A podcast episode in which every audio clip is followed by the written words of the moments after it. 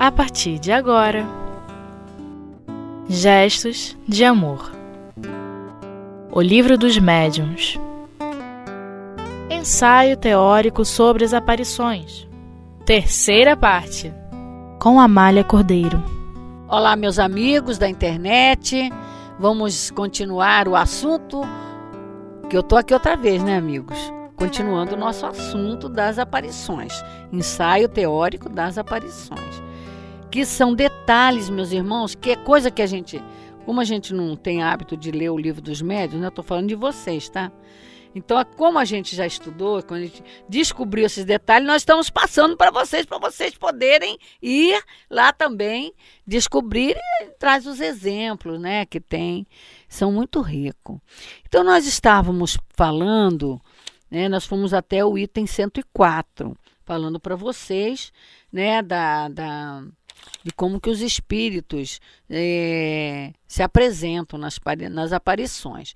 Então ele diz assim, que no caso da que chega lá na tangibilidade, que a gente vai confirmar agora no item 105. Lembramos até a questão do calor do corpo, porque a gente tem a ideia de que espírito é cadáver, é gelado como cadáver. Por quê? Porque é a mentalidade que nós desenvolvemos ao longo de milênios, meus irmãos. Morreu, virou é, é, morreu, tem o corpo, o corpo fica gelado, né? É o primeiro fato. O corpo gela, a matéria gela, né? Porque sai a vida, sai o espírito que alimentava aquela vida, né? Aquele fluido ali de aquele fluido vital. Então, o nosso psiquismo associou morte com cadáver. Presta atenção se não é nisso. Morte com cadáver. Outra coisa que eu tive, assim, que eu tenho como exemplo disso, muito interessante, foi, aliás, tem dois fatos em questão de aparição. De, um de sonho e outro de uma certa materialização. O, uma, a minha tia, ela, a minha avó desencarnou, né, tá, já estava desencarnada há muito tempo, e ela sonhou um dia que na casa dela, até ela mora em, morava em Nova Iguaçu, que ela também já desencarnou, ela, é, no sonho, ela via a mãe a entrar, adentrar a casa dela, via na casa dela. E ela ficou muito feliz de ver a mãe né, ali. Até ela, ela criava umas, duas cachorrinhas, estavam até as cachorrinhas ali felizes, porque a vovó estava ali e tudo, né? E ela foi abraçar a mãe. Então, quando ela abraçou a mãe, ela lembrou que a mãe estava morta. Aí sentiu a mãe gelada. Mas é porque ela lembrou, ela associou a mãe com a morte. Espírito com morte. Né? Porque se ela não tivesse lembrado que a mãe estava desencarnada, ela não ia sentir a mãe gelada. É associação. É a associação que a gente faz e isso é milenar na nossa mente. Né? Então, por, são as desmistificações que nós precisamos fazer. A doutrina espírita está na nossa vida para isso para nós desmistificarmos essas ideias errôneas, limitadas e que impede a gente de adentrar o mundo espiritual, né? Então a outra foi um também com relação à mãe, né? Um, um, grupo, é filhos, né? Um grupo de que a gente conhece mesmo, é família amiga, e que os filhos estavam lá, todos chorosos, né? Com saudade da mãe, né? E essa mãe, e eles estavam é, por comemoração de algum aniversário de um deles, estavam todo, todos reunidos na casa. E uma delas, né? Tinha, tinha dito assim: ah, dá vontade de ver a mãe, aquele negócio todo. E foram dormir, dormiram uma porção numa sala, no quarto. Aí ela disse que ela estava assim, dormindo, ou meia dormindo, e de repente ela vê no canto da sala uma luz. E essa luz foi ficando forte e a mãe dela aparece. Só que em vez de ela né, prestar atenção na mãe, ela deu um berro de medo. Ficou com medo. Deve ter medo da mãe. Às vezes a gente fica querendo ver espíritos, mas o medo vai coloca a gente nessas situações, né? Se você quer ver o espírito, né? aprende. É, é, aliás, essa é a grande dificuldade da maioria das pessoas que vê as aparições.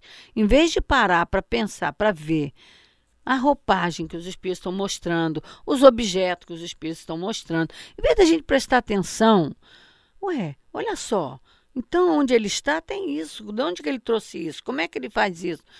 Nós não utilizamos esse recurso. Por isso ficamos alimentando essa história de fantasma, essa história de alma de outro mundo, enquanto que a realidade é outra, né? Então, continuando, meus irmãos, ele vai mostrando para nós aqui essa questão, né? Deles, ele diz ainda assim: o fato das aparições tangíveis são os mais raros, mas os que têm ocorrido nestes últimos tempos, pela influência de alguns médiums de grande poder, porque tem que ter fluido para isso. Ectoplasma, né, que a gente chama o ectoplasma. Escudados na total autenticidade de testemunhos irrecusáveis, provam e explicam aqueles que a história relata a respeito de pessoas que se mostraram, depois de sua morte, com todas as aparências da realidade. Não falta fato para comprovar isso. E continua acontecendo. E continuará acontecendo. Aí no item 105, ele vai dizendo assim: por sua natureza e no seu estado normal, o perispírito. Aí está a chave, meus irmãos. Aí está a chave de tudo isso, de todo o processo das aparições. O perispírito é invisível e tem isto de comum com uma imensidade de fluidos que sabemos existir e que, entretanto, nunca vimos. Mas, assim como certos fluidos, ele também pode passar por modificações que o tornam perceptível à visão, o perispírito seja através de uma espécie de condensação, seja através de uma mudança na disposição molecular, é então que ele nos aparece sobre uma forma vaporosa ou nos aparece de uma forma tangível até. O perispírito. A condensação não se deve tor tornar essa palavra ao pé da letra que na verdade não é uma condensação, porque não foi fluido que acumulou nele, foi ele que transformou o fluido, o, o espírito através do perispírito. É, nós só empregamos por falta de outra palavra, diz, os, diz aqui Kardec. A condensação, dizíamos, pode ser tal que o perispírito adquire a propriedade de um corpo sólido e tangível, mas pode instantaneamente retomar seu estado etéreo e invisível. Então é ele que processa. Ele dá um exemplo aqui, o, o Kardec, do, da água gelada. Por exemplo, copo de água gelada. O copo, você bota água no copo, ela gela por causa do, do, do, do é, da, da, da, modificação do, do ar, não é isso? Externo, que gela o copo e gela a água. A condensação, essa condensação do espírito, né, o, o, o, o para o espírito se tornar tangível, é de dentro para fora. É a vontade do espírito, é o querer do espírito que processa essa transformação. E ele faz tudo isso no perispírito, tá? A condensação é, pode ser tal que o perispírito toma a, a, a forma tangível. E, ao me, e de repente ele também pode tornar-se invisível de novo. Que é como dizer, desmanchou. Não desmanchou. Ele processou isso, né? E se tornou novamente imperceptível. Pode perceber, podemos perceber esse efeito pelo, pelo do vapor, acho que é aqui que ele explica isso que pode passar da invisibilidade ao estado brumoso, depois líquido e depois sólido, e vice-versa. Esses diferentes estados do perispírito são resultado da vontade do espírito e não uma causa física externa. Não é porque está frio, que está calor, que o perispírito vai, vai aparecer ou desaparecer. É a vontade do espírito. É diferente da água que fica gelada ou quente de acordo com o processo externo. Bom, é, outra propriedade que tem o perispírito. Então, deixa eu dizer para vocês, filho: o perispírito é o corpo do espírito. É uma matéria maleável, flexível, expansível, penetrável. É uma matéria muito especial. É feito da matéria mais especial do planeta. Vamos dar uma pausa para depois continuar e terminar a nossa aula hoje.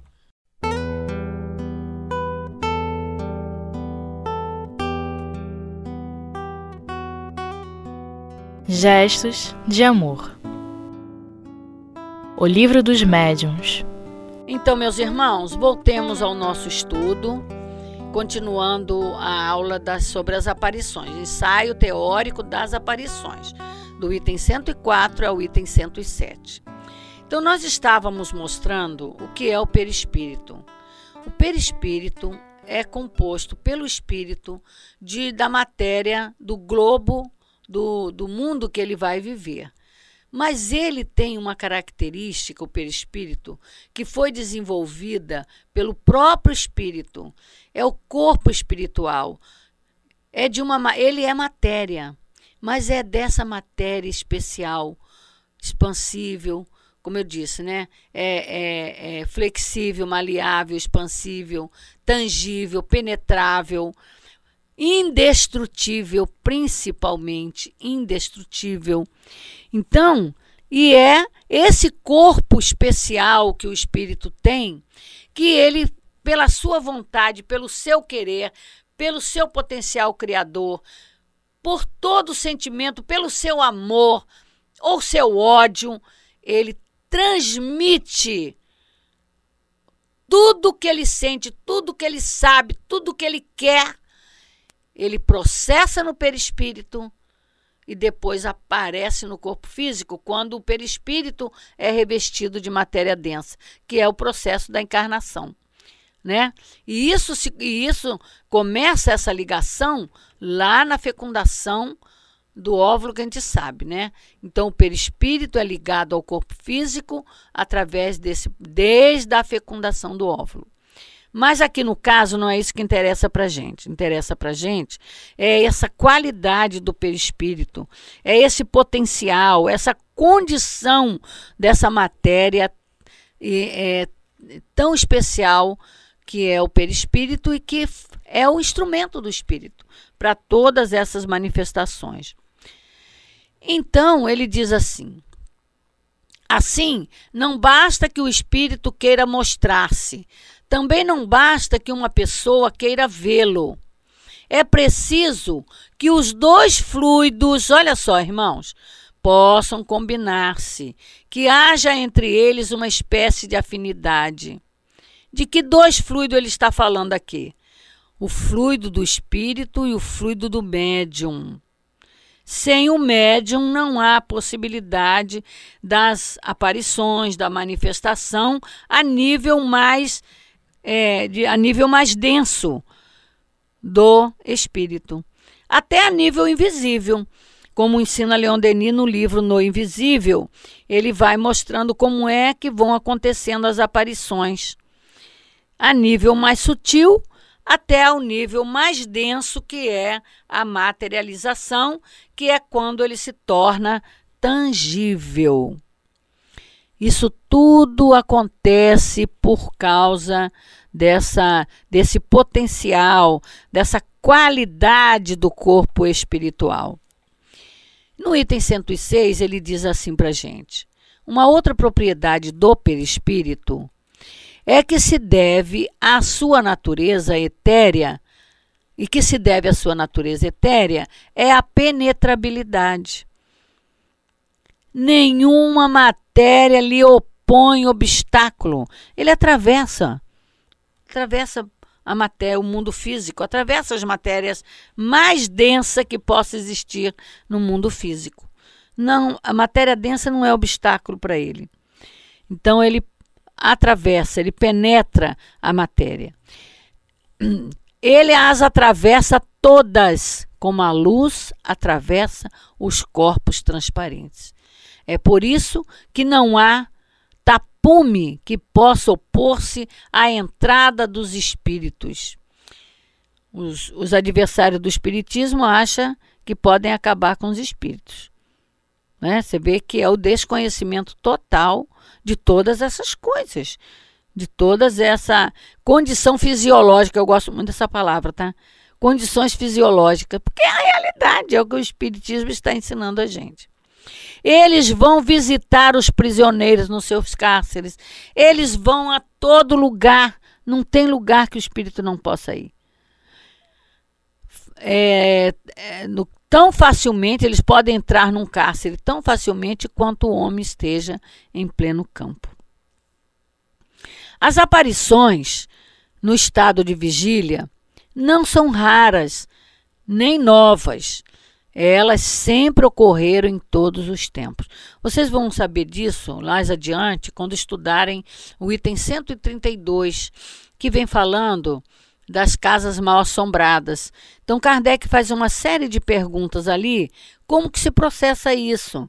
Questão de hora, de dia, de momento, né, de todo todo todo esses, esses essas histórias fantásticas, maravilhosas de assombrações, a gente pode compreender ali tá? Então aqui ele vai dizendo que é, sempre ocorreram em todos os tempos, né? Elas são frequentes, principalmente no caso de morte de pessoas ausentes. Quantas, quantos espíritos estão para desencarnar? Vão lá na casa do parente e avisa. Bate na porta, adentra a casa, né? Algumas vezes a nível de pensamento, de repente você lembra do fulano, né? Aquilo vem tão forte na tua cabeça, né? Às vezes vem em forma de sonho, né? Então existem mil maneiras e são frequentes esses acontecimentos. É, vem visitar os parentes, etc. Que cada um queira interrogar suas lembranças e ver se há que há poucas pessoas que não tenha conhecido alguns fatos desse gênero cuja autenticidade não poderia ser posta em dúvida.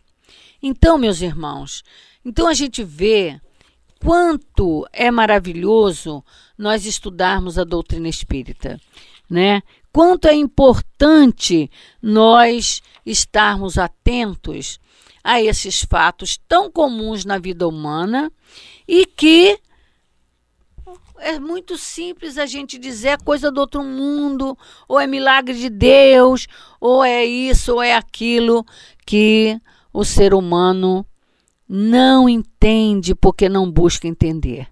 Então, meus amados irmãos, nós vamos assim, então, encerrando a nossa, aula né, desse dia. É, espero que eu possa ter ajudado vocês na compreensão e tem muito mais coisa, meus irmãos, muito mais coisas nesse contexto, né? E esse capítulo ainda continua. Agora, não desistam, não perca essa oportunidade tão abençoada de principalmente estudar a codificação. Porque tudo que André Luiz fala, tudo que Emanuel fala, tudo que Joana de Ângeles fala, tudo que esses espíritos que foram depois de Kardec vieram tratar para nós, né? sobre a vida espiritual, é porque nós tivemos uma revelação de vida espiritual com Kardec. Porque antes disso não tivemos explicado. Fenômenos sempre aconteceram, profecias sempre existiram. A Bíblia está aí cheia de revelações, mas não são explicadas porque era preciso a base, era preciso o alicerce do ensinamento. Como nós precisamos do beabá, nós precisamos do primário para alcançar a condição de fazer uma faculdade. Estudar Kardec é para isso. Para que cada vez mais nos sintamos em condições de entender vida espiritual e todas as manifestações dos espíritos todas, das mais ostensivas às mais simples, às mais comuns. Que Deus nos abençoe.